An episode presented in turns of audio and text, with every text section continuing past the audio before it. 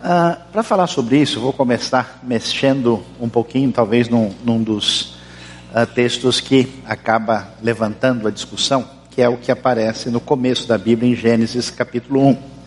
Afinal de contas, ah, talvez a discussão começa pela questão da criação, e eu gostaria de começar mencionando bastante eh, aquilo que a gente observa na própria Escritura, que Deus é fonte de toda verdade.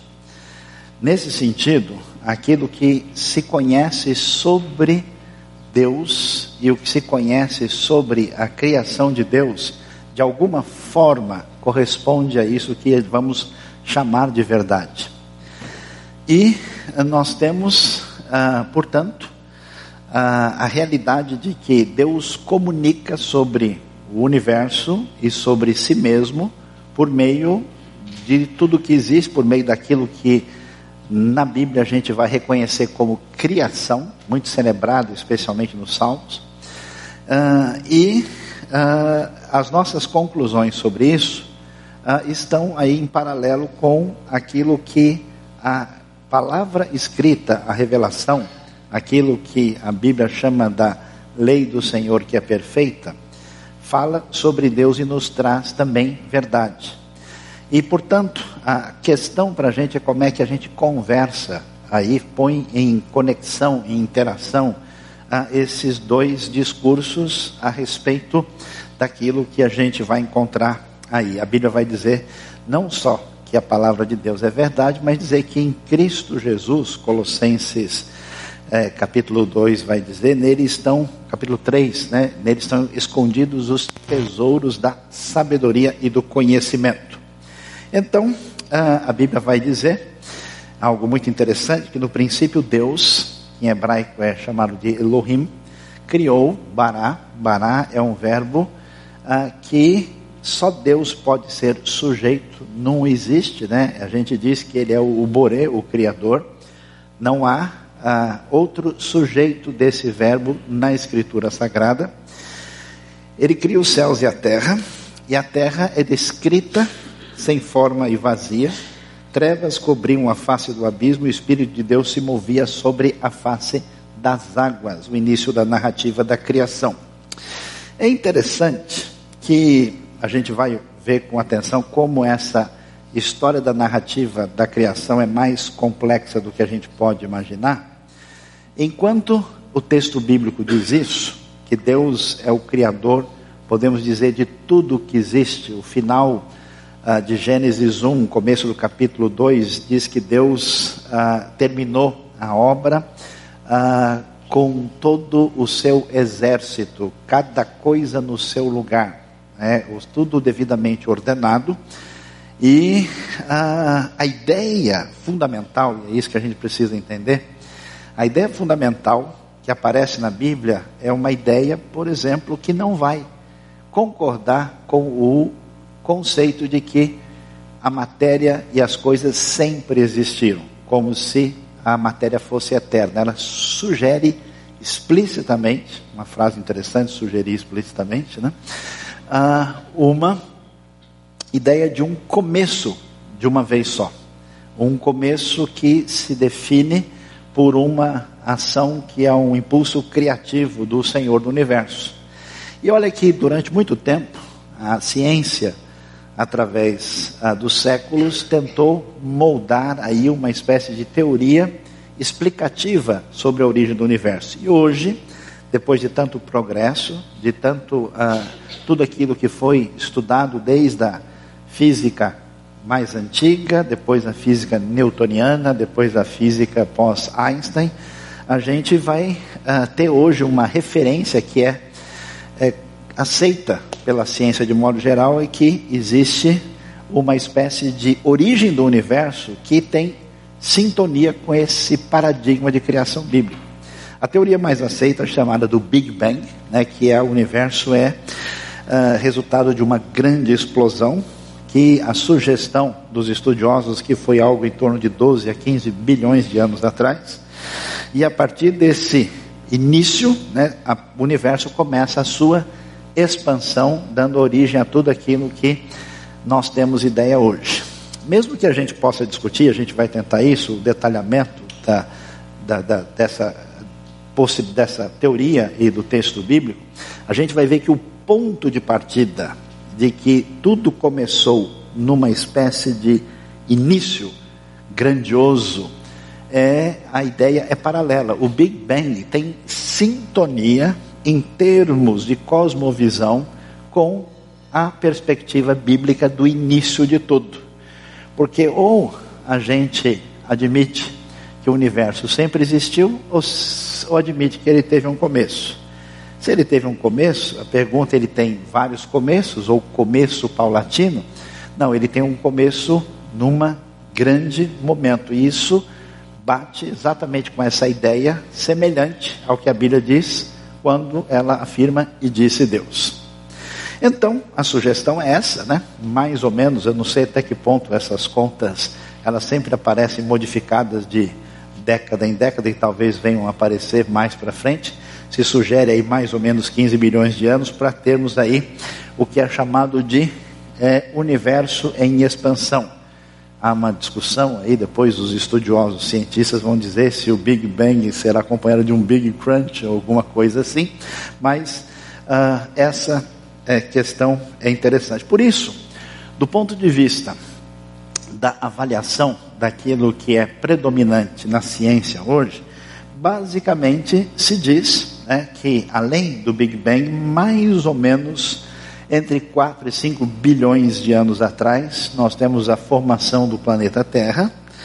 Imagina-se aí, mais ou menos depois de 3 bilhões, origem de vida nos oceanos. É isso aqui. A modelo de avaliação científica que nós temos hoje nos diz os primeiros vertebrados teriam surgido aí há 500 milhões de anos atrás, os dinossauros assim ditos, cerca de 200 milhões de anos, teriam sido extintos há 60 milhões de anos, e aí existe a sugestão aí dos chamados hominídeos e humanos que estariam na Terra, os hominídeos, pelo menos alguns, assim dizem, alguns milhões de anos, e o ser humano, como nós o conhecemos de fato, nós temos uma realidade civilizatória que não passa de 20 mil anos. Nós não temos nada além disso que pode ser percebido. Então, quando a gente escuta isso e ouve isso, é importante entender que além de tentar conversar entre o discurso que nós temos sobre a nossa leitura da Bíblia, aquilo que muitas vezes a gente chama de teologia, e o discurso de interpretação da realidade, que é a ciência, tem um outro assunto interessante que não aparece à primeira vista, que é a questão da filosofia. Filosofia, como a sua definição mais básica, o estudo das causas últimas de todas as coisas à luz da razão. Ah, e a gente talvez não tenha ideia que quando a gente tem o transcurso histórico, uma proposta, às vezes científica, uma proposta até mesmo dita teológica, às vezes você tem uma espécie de filosofia por trás daquele pensamento explicando melhor. Por exemplo, ah, no século XIX, ah, no pensamento europeu, houve um deslocamento. Na Idade Média, as pessoas estavam preocupadas em achar a essência das coisas, a buscar a verdade a partir de uma, um paradigma aristotélico que se definiu com mais uh, clareza no pensamento de Tomás de Aquino no final da Idade Média. E quando termina esse momento, eles cansam de discutir metafísica e começam a discutir o conhecimento. Como é que as ideias que estão na nossa cabeça são confiáveis se elas realmente interpretam a realidade ou não? A razão tem condição de entender o mundo? Então a preocupação agora com o conhecimento e a validade dele toma conta do pensamento depois do século XVI. Aí quando o pessoal já cansou, igual o Renato cansou no louvor, eles mudam o foco e dizem: não, não, olha, a questão mais importante é o transcurso da história. É como as coisas ocorrem no eixo do tempo. E aí eles começam a dizer o seguinte: não, o tempo tem uma, um transcurso lógico que caminha numa sequência que tem sentido através de uma movimentação dialética. E a coisa sempre está indo de bem a melhor. Nós estamos num fluxo evolutivo. Nós estamos indo para uma dimensão superior. Por isso que tem uma bandeira, não sei se já viram em algum lugar, escrita Ordem e Progresso. Vocês já viram isso em algum lugar? Né? Essa ideia dominou o mundo e, e isso é uma ideologia que tem está na cabeça da maior parte das pessoas. Você vai numa cidade lá pequena e fala, lá não é tão evoluído ainda, né? A ideia é de que a evolução é um processo, uma espécie de PA ou PG de razão, não sei como é que é mesmo, é? a, a N é igual a 1 vezes que N menos 1, é isso mesmo? Depois a gente faz uma oração forte. Ah, aí, é, essa proposta, ela então, na verdade, não está verificada, é um ponto de partida. Então, há muita coisa que a gente chama de teologia e muita coisa que a gente chama de ciência, na verdade, tem uma espécie de motor dirigindo o pensamento. Enquanto a filosofia tenta usar só a razão para tentar descobrir princípios que explicam a realidade, a teologia faz uma coisa parecida, mas ela se volta para a revelação divina, para a escritura, ah, e tenta, à luz da razão, compreender a Escritura para chegar a conclusões válidas sobre a Deus, o ser humano e a vida à nossa volta. E aqui é interessante observar: a filosofia é reflexão a partir da razão para entender o mundo. A teologia é uma reflexão também com a razão, levando em consideração a revelação da Escritura. A ciência é outro departamento.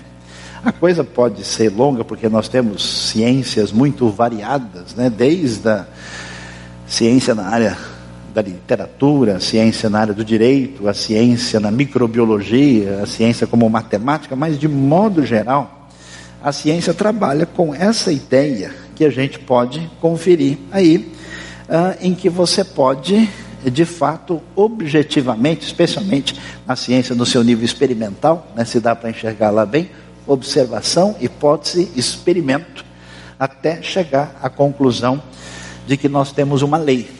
Né? Observa-se um fenômeno e se pode verificar que aquilo é constante é, dentro do que a gente costumava chamar de condições normais de temperatura e pressão. Muita gente vai precisar de uma oração no final da celebração hoje. E aqui uma coisa interessante. Quando a gente pensa em compreender a criação, ah, é necessário que a gente entenda o papel de cada um. Por quê? Porque tem coisa que não tem nada a ver com a ciência. E tem coisa que não tem nada a ver com os estudos bíblicos e com a teologia. É claro que uma parte da discussão vai ter aí uma sobreposição. Uma parte da discussão vai envolver ah, a, a, o mesmo assunto e eles acabam interferindo no outro.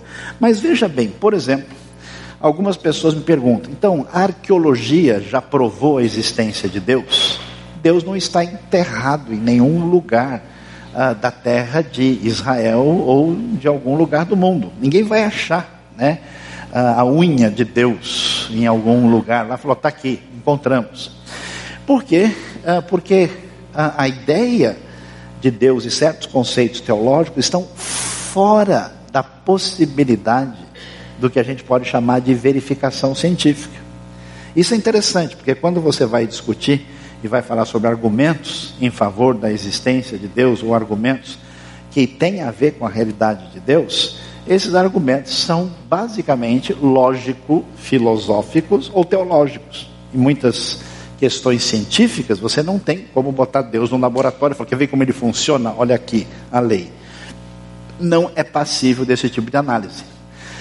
E a mesma coisa acontece quando a gente pensa ah, naquilo que a gente pode entender pela teologia ah, e pela ah, por exemplo, filosofia, e que não tem sentido você incluir a ciência, assim como coisas que a ciência faz, não tem condições de nós entrarmos com elementos, vamos dizer, de natureza teológica. Às vezes você tem ah, uma descoberta arqueológica, você tem uma, ah, um experimento biológico, e isso pode provar alguma coisa até certo ponto. Mas, de modo geral, a ciência faz um experimento que prova algo dentro de um determinado ambiente, numa verdade, digamos, limitada. As verdades experimentais da ciência não trazem explicações completas a respeito da realidade do sentido da vida. Então, o cientista tem um papel, o filósofo tem outro papel, e o estudioso da Bíblia e o teólogo tem outro papel. Quando a gente não entende isso, dá uma confusão danada. As pessoas começam né, a colocar uh, certas responsabilidades nas costas do outro e a gente acaba tendo uma confusão muito grande nesse, nessa tentativa de compreender. Então vamos lá para ver se a gente consegue entender razoavelmente a questão. Então você tem, conforme a própria Escritura, e a boa filosofia, ah, e, ah, de certa forma, muitas indicações gerais a partir de muito que a ciência tem descoberto. Né? Por exemplo, a ciência tem percebido que existe uma teleologia na criação. É uma coisa de louco. Estava vendo a história de um pássaro que nasce ah, na Califórnia e depois ele vai para o Havaí aí retorna, e se ele perde a viagem, a sua espécie desaparece. Ele nunca foi para o Havaí antes, mas ele não erra o caminho.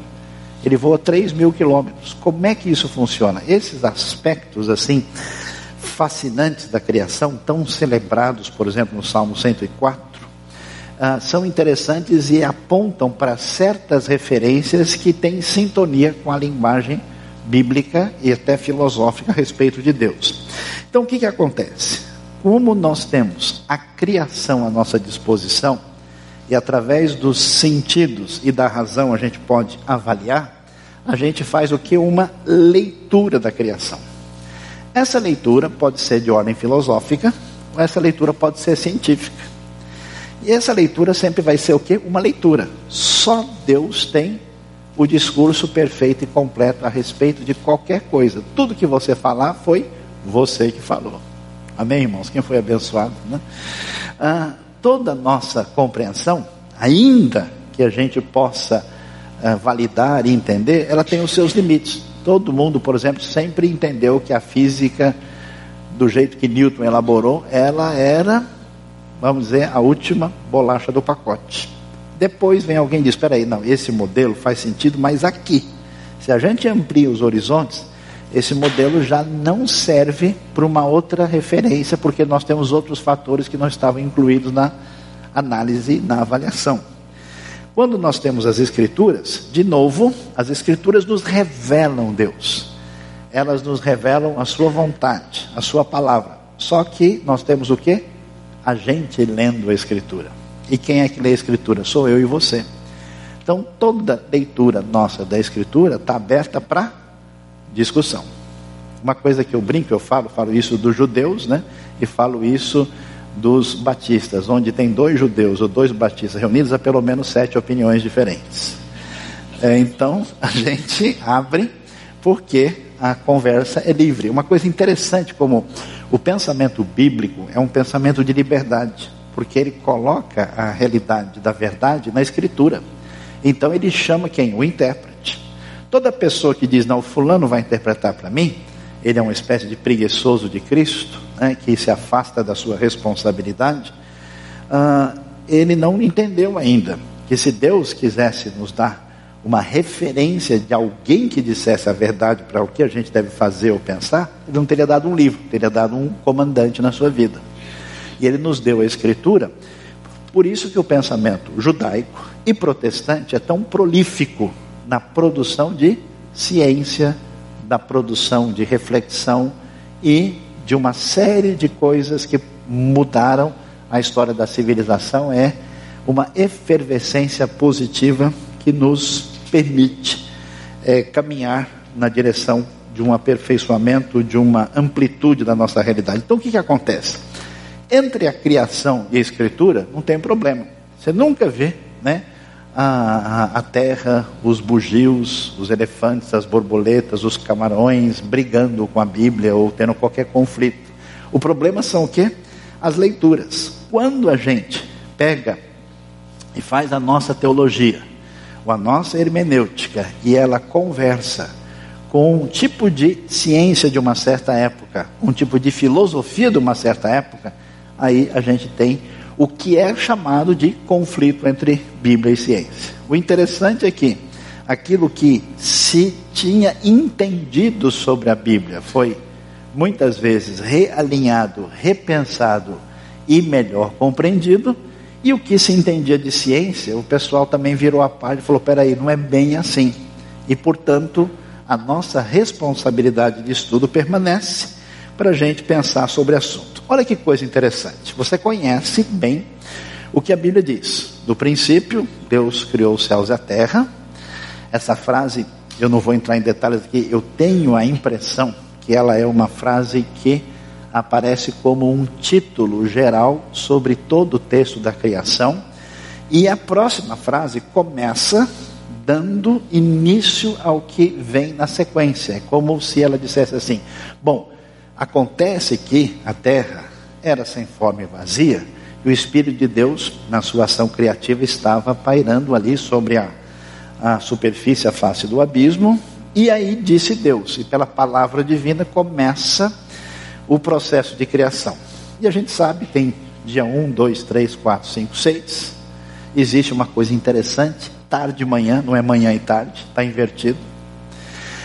E existe o último momento, que é coroamento da criação, que é o Shabat, que é o sábado, que é o sétimo dia, onde Deus cessa a sua ação criativa. Né? Deus descansou e falou: Nossa, não aguentava mais. A ideia não é essa, né? Que Deus é, não aguentava mais um dia, precisava pedir folga, né? Então, ele então cessa a atividade criativa e nós temos a maneira como o texto apresenta. Como foi que as duas conversas entre quem leu a Bíblia e quem leu as e quem tentou ler a criação, o que, que eles tentaram fazer? Olha que coisa interessante. A primeira sugestão foi essa. A teoria do dia era, que até, até certo ponto hoje já era.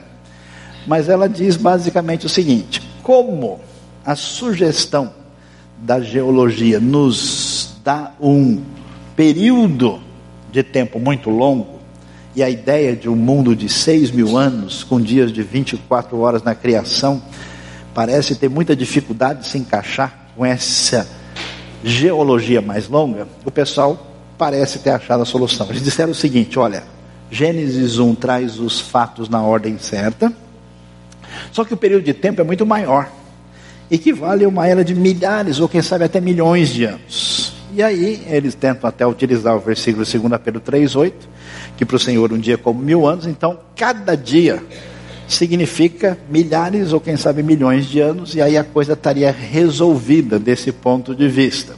O grande problema é que essa uh, teoria tem algumas dificuldades. Apesar dela tentar sugerir que seis dias poderiam valer essa quantidade enorme de tempo, o universo teria começado como Big Bang, que seria a criação da luz, quando Deus diz haja luz, e com a expansão dos, dos espaços, outros fatos tiveram sequência. E qual que é a dificuldade? A dificuldade é, você lembra bem da criação? Não lembrou? Então vamos conversar de novo. No terceiro dia surgem as plantas. No quarto dia surge o sol. Imagine as plantas esperando um milhão de anos para o sol aparecer. Seria interessante, só tinha musgo na terra quando o sol chegou, né? Então, a tentativa de fazer essas conexões tem uma certa dificuldade, porque a luz surge no primeiro dia, que luz é essa? E a luz surge no quarto dia, vindo do sol, da lua e das estrelas. Que luz é essa primeira? Como é que funciona? Essa sugestão tem várias dificuldades. Aí o pessoal continuou estudando e lendo o assunto, assim como vocês devem fazer depois de terminar a nossa reflexão hoje. E eles tiveram uma sugestão interessante, chamado dias de revelação. A Bíblia fala dia 1, 2, 3, 4, mas que dias são esses? Não é dias da criação, dias em que Moisés assistiu o trailer da criação. Foi dia 1, Moisés foi convidado né, ao grande cinema celestial. E são seis dias reais. mas não se refere à criação, mas o arquivo recebido, né, descompactado e instalado no HD mosaico. Ele recebe e foram seis dias sucessivos de visões dadas por Deus a Moisés, por isso está contado. Não se refere à criação, mas se refere à maneira como o registro a respeito da criação foi recebido. Olha, a ideia é criativa, né? O homem continua criando. Ah, a outra ideia parecida, para tentar lidar com isso, foram chamados dias de proclamação. É até uma ideia interessante essa. Porque a Bíblia insiste muito no fato de que Deus criou tudo mediante a sua palavra. Deus não pode ser dominado pelo ser humano. Deus não é alguém que pode ser restrito a uma imagem. Deus só pode ser acessado mediante o seu nome. E tudo que ele faz é mediante a sua palavra. Hebreus vai confirmar isso. Então, quando se diz seis dias, são seis dias da palavra divina. Disse Deus. Agora, quando Deus falou, começou a acontecer. Quanto tempo demorou para acabar? Aí outro departamento. Disse Deus, haja luz. Pronto. A luz começou a funcionar e até a eletropaulo celestial aí sideral fazer todas as conexões, ligações, a coisa caminhou. E a discussão é que se está caminhando até hoje. Os seis dias seriam aí referem-se a dias de proclamação divina. Até uma coisa para a gente pensar, né? A criação acabou ou tem coisa sendo criada? Se não tem coisa sendo criada, as pessoas que existiram agora foram criadas agora, como é que foram? A criação é estática ou prossegue, né? Então, interessante. As ordens divinas foram executadas em longos períodos de tempo. A outra ideia, talvez um pouco mais estranha esquisita, e talvez você nunca ouviu falar, é que é uma questão geográfica. Sim, houve seis dias de criação, mas foi local. A coisa aconteceu ali. Só o Éden foi criado em seis dias. Deus fez um trabalho localizado. Algumas espécies teriam sido criadas antes do Éden. Fora do Éden havia morte, dentro do Éden não. E Gênesis 2 vai falar de uma época anterior ao cultivo do solo pelo homem. Uma ideia que tenta fazer o seguinte: olha, o registro daquilo que a gente vê no que é chamado discurso da ciência está lá fora. O registro de que fala de como Deus fez está aqui dentro. Então a gente faz uma distinção e coloca em dois departamentos, o que não sei se seria uma ideia tão interessante.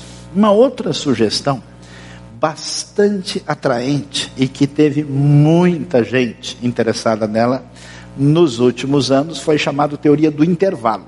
O que a teoria do intervalo diz? Diz o seguinte: ela chama atenção que a Terra ah, era sem forma e vazia, e que havia trevas sobre a face do abismo, e que o texto bíblico não diz explicitamente que Deus criou a água, a água parece que já está lá. É, o Espírito de Deus pairava sobre a face das águas, não se menciona, só mais adiante que fala da separação das águas. Então, por causa disso, o pessoal fez a seguinte sugestão: na verdade, Deus criou tudo no começo, no princípio, Deus criou os céus e a terra, criação completa. Mas, em vez de a terra ser sem forma e vazia, eles fizeram uma releitura do texto original hebraico e disseram: a terra, porém, tornou-se ou ficou sem forma e vazia. E se ela tornou-se ou ficou sem forma e vazia, a ideia é que ela ficou caótica. Tentam associar isso a alguns mitos da Babilônia antiga. E aí eles dizem: nesse período aconteceu a queda de Satanás, nesse período aconteceu um monte de coisas, que foi um período longo, que permite a gente ter essa longevidade geológica disponível nos registros pesquisados, e que quando Gênesis 1, 2 vai falar de como é o, a criação em seis dias, na verdade, em vez de ser a criação, é uma recriação. É um reordenamento de uma criação original que foi bagunçada pela entrada do mal no universo. Aí eles dizem que nesse período a Terra teriam existido lá atrás os chamados dinossauros, apesar de que às vezes quando a gente vê alguns andando na rua por aí, né? os diversos organismos fósseis encontrados, animais perecem, Deus faz essa recriação e a queda de Satanás se encaixa aí. Isso é uma tentativa ah, de fazer com que o discurso ah, da leitura literal do texto converse de uma maneira ah, com o que é chamado o discurso da geologia predominante no nosso contexto hoje. Né? Há uma dificuldade. A teoria é muito interessante, é muito atraente, só que ela não aparece em nenhum outro lugar da Bíblia. Êxodo vai falar em seis dias o Senhor Deus fez os céus e a terra. Não existe esse conceito, não aparece. Se isso é tão claro e predominante, era razoável imaginar que em algum outro lugar da Bíblia esse tipo de ideia fosse aventada. Apesar de ser tão interessante, ela tem as suas dificuldades. A outra ideia, ela acaba dizendo: olha, de fato a gente precisa dar o braço a torcer. Ela vai entender que a evolução, que a princípio é um conceito filosófico pertinente à filosofia do século XIX, que ela de fato se tornou uma realidade. Aí se discute em que medida os organismos mudam, não mudam, em que proporção, se existe salto, se não existe, tem uma série de discussão, mas se admite a evolução. E aí existe uma série de pensadores uh, que se denominam uh, cristãos e confiantes na Bíblia, que são chamados evolucionistas teístas, dizendo: olha, a evolução darwiniana, ateísta secular, não tem o mínimo sentido, porque ela tenta dizer que o processo é automático e Deus não está presente.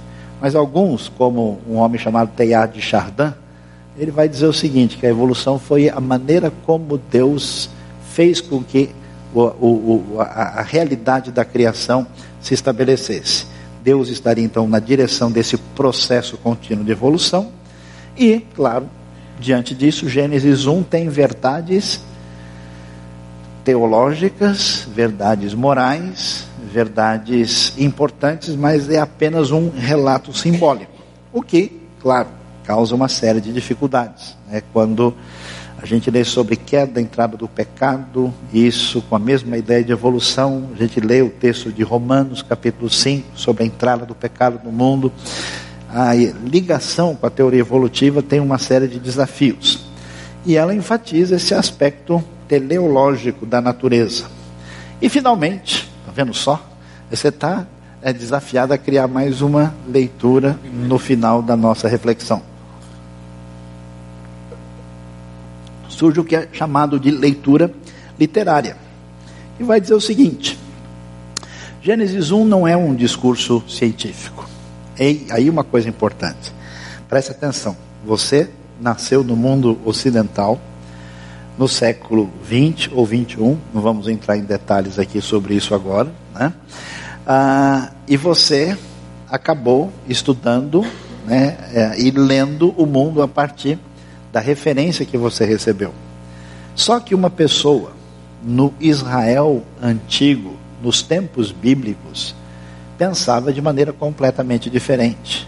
O discurso não foi escrito nem no Ocidente, nem numa cultura greco-romana e nem com perspectivas que a gente tem. Qual que é o problema de ler o texto bíblico? Você perguntar para ele o que ele não quer responder e não escutar o que ele está tentando te ensinar. Então, nesse sentido, primeira coisa, Gênesis 1 não é um discurso científico. Senão a Bíblia dizia, no princípio era o átomo do hidrogênio. Primeiro uma partícula né, de meson que explodiu, houve uma fissão nuclear. Não, ele não vai. Ele, ele vai falar sobre Deus de uma maneira que qualquer pastor de rebanhos no antigo Israel conseguia entender e receber seu ensino. Apesar de não ser um discurso científico, a gente vê que o texto é bem organizadinho, é muito arrumado. Ele é literariamente organizado. E, uh, e não dá para a gente tentar forçar incluir no texto, que é o que geralmente muita gente faz, né? tentar dar um jeito de botar a última interpretação científica sobre um assunto ou outro dentro do texto para ver se encaixa lá. Às vezes o texto não está nem preocupado com isso. E a nossa sugestão é que a possibilidade mais razoável, aí cada um depois pode pensar, discutir, fazer grupos, ler livros sobre o assunto, é que a hipótese literária talvez tenha muita coisa a nos dizer. Por quê? Porque Gênesis aparece né, nessa narrativa fazendo uma afirmação teológica sobre Deus e sobre o Deus Criador e diz que a terra é sem forma e vazia. Se ela é sem forma e vazia, o que precisa ser feito? Dar forma e preencher. Por isso, a organização dessas frases criativas, disse Deus, disse Deus, assim por diante, vão se definir de uma maneira com alguns ajustes aí em relação à nossa expectativa, talvez de um de uma similaridade perfeita entre a terra sem forma que precisa receber forma e a terra vazia que precisa ser preenchida. Portanto, o que, que nós vamos ter? Deixa eu ver se eu. Isso, vou mostrar primeiro, depois eu volto lá. Nós temos uma coisa interessante. No início do primeiro dia, a ênfase é luz separando de trevas. A luz surge. Interessante que no quarto dia aparece o quê? Sol, lua e estrelas. Ou seja, no primeiro dia, ah, você tem luz, no quarto dia você tem o preenchimento. A forma aparece no primeiro, e no paralelo do primeiro quarto você tem o preenchimento. Ou seja, a narrativa ela é literariamente organizada, e atenção, ela não tem interesse de dar detalhes que nós temos como questionamento do cientificismo dos nossos dias, com a nossa visão matemática, e por isso que a pessoa vai estranhar, porque que Deus fala primeiro sobre a tarde, depois da manhã. Se for para seguir uma ordem conforme a nossa lógica, não seria assim. No segundo dia, os céus aparecem aí, é, dividindo águas que estão em cima e águas que estão embaixo. Aparece o firmamento que é chamado de raquia. As águas que tem embaixo costumam ter os bichos, os bichos da água, que são os peixes e tudo que habita lá. E as águas que estão lá em cima né, de vez em quando você vê elas descerem aqui em São Paulo e causar uma série de problemas, você tem todo bicho que voa, que são as aves e todos os animais alados. No dia 3, surge a separação de mares da terra e abaixar a terra seca. E o que, que surge? Animais e homem. Então você percebe que apesar da gente poder discutir o assunto, o que nós temos é um quadro literário montado direitinho, mostrando para a gente algumas coisas importantes: que Deus criou tudo, criou tudo de forma ordenada, ah, que nada tem origem fora da criação de Deus, e portanto, Gênesis tem mais intenção de explicar por que o universo e o ser humano foi criado, do que nos explicar como ele foi criado. Isso, com certeza, é departamento da ciência. A ciência pode estudar para saber como é que foram os processos exatos. O que eu quero dizer com isso que a leitura mais sóbria do texto vai mostrar para a gente que grande parte da briga e da discussão entre os dois, no fundo, não faz muito sentido. Portanto, é importante observar algumas coisas. Que a linguagem de Gênesis é fenomenológica, ela discute, mostra as coisas como elas aparecem perante os nossos olhos. Ela não é uma linguagem filosófica ou científica. Ela é complexa. Existe uma realidade histórica? Existe. Mas, por exemplo, você lê a história de Adão e Eva. Como é que a gente consegue detalhar em que medida tudo que a Bíblia fala sobre Adão e Eva é mais literal ou mais simbólico? A gente não sabe. O que, que o texto diz? Com o suor do teu rosto comerás o teu pão. Você põe o pão aqui, deixa cair o suor e come. É isso que o texto está dizendo? Seguramente não. O texto tem o núcleo histórico, o texto tem poesia. Eu estava lendo um artigo recente sobre a questão literária de Gênesis de 1 a 3, e sempre o pessoal tentava dizer: olha, o que tem em Israel parece que tem no Egito, o que tem em Israel parece que tem na Babilônia. E alguns estudos recentes, corretamente, estão dizendo para a gente o seguinte: o que tem em Israel é único.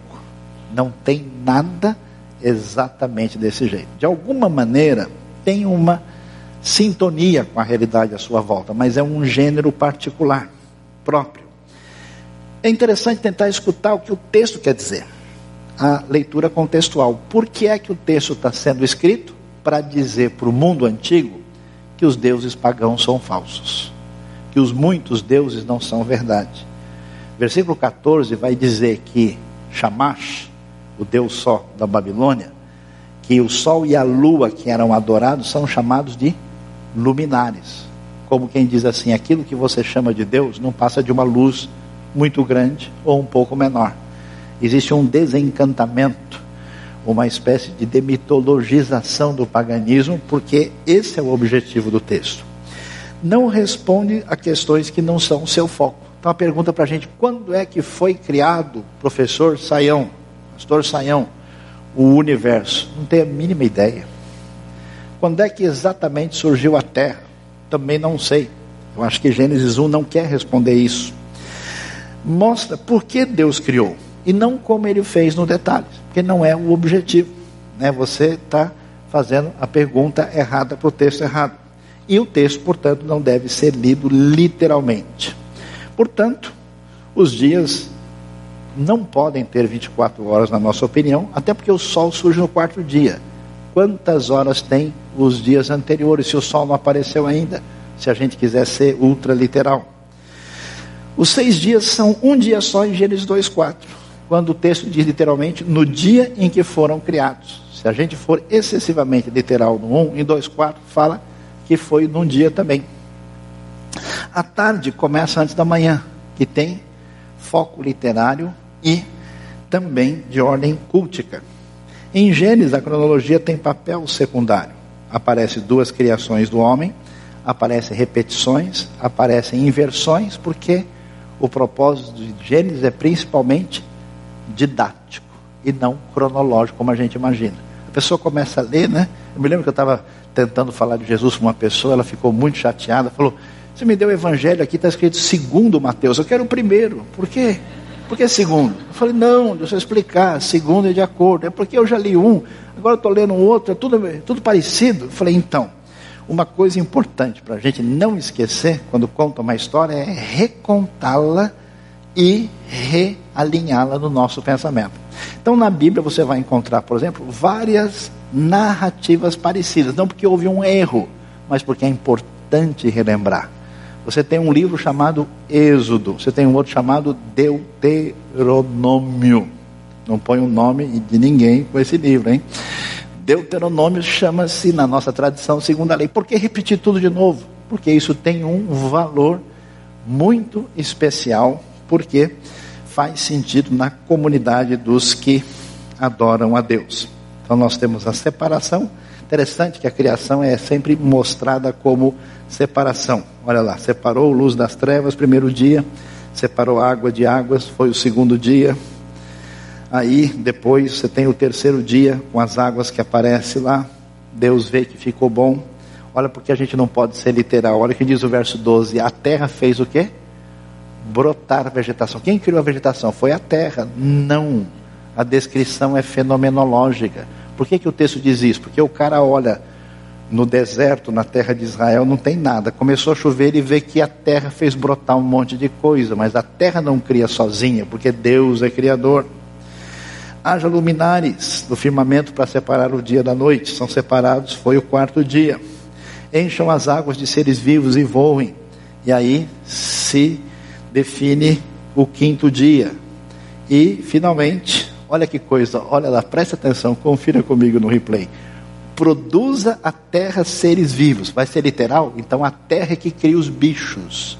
Lógico que a linguagem não é ontológica, no sentido de definir que a terra é produtora de animais, de acordo com as suas espécies, rebanhos domésticos, animais selvagens e demais seres vivos da terra. E finalmente, a Bíblia vai mostrar o coroamento da criação, colocando aí o homem como imagem e semelhança de Deus, e vai dizer que tudo que Deus fez ficou muito bom, foi o sexto dia e a transformação do tempo natural em tempo de lembrança do Deus que age na história como Criador e Redentor, estabelece o ciclo de sete, que é o famoso Shabat, que entra como sábado e que entra o conceito na tradição cristã depois, e no sétimo dia Deus havia concluído a obra que realizara.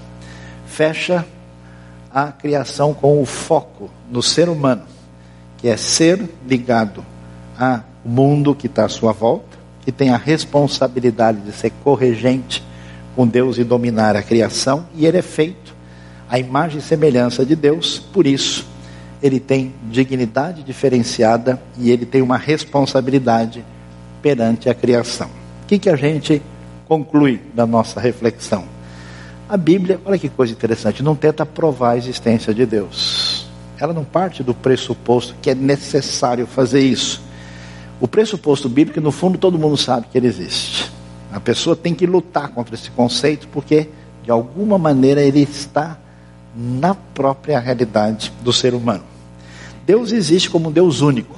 No Novo Testamento ele vai ser descrito como um Deus que de alguma forma é triuno, esse Elohim, que não tem princípio nem fim.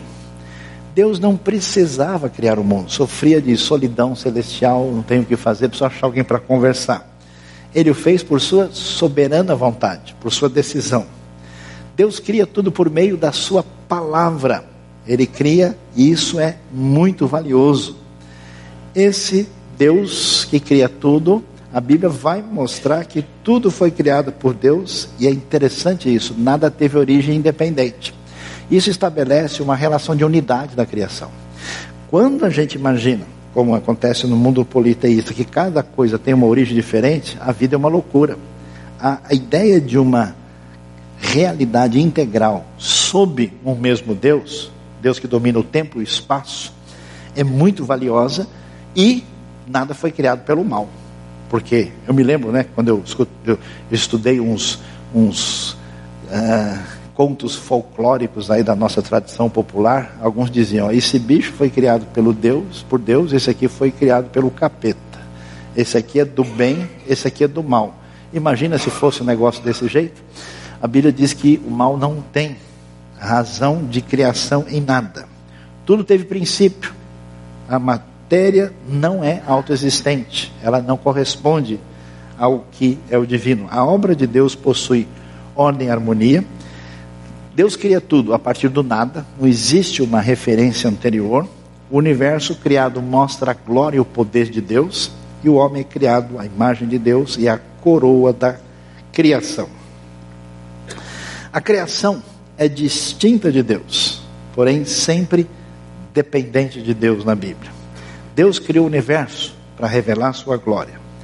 Se a gente entender direito a Bíblia, compreendendo o contexto, compreendendo os limites daquela declaração, compreendendo a aplicação dela, não acredito que venhamos ter qualquer conflito definitivo entre a leitura saudável e adequada da escritura e a ciência. Há uma convivência completamente razoável entre os dois discursos. As teorias seculares, as teorias que têm pontos de partida, que são pontos de partida às vezes ideológicos, até teológicos ou filosóficos, ele parte de um ponto de partida contra a ideia bíblica, ele vai bater lá na frente que já saiu batendo aqui embaixo. Já é uma outra referência. Então, o que existe, na verdade, é conflito ideológico. O que existe é um conflito de pressupostos.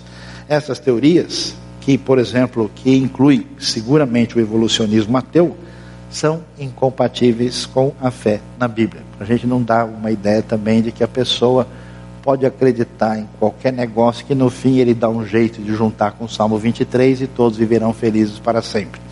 A coisa não funciona assim. Que Deus abençoe não só o nosso coração, mas o nosso cérebro também, a nossa mente, e que a gente celebre essa criação. Deus viu tudo que tinha feito e tudo havia ficado muito bom. Amém?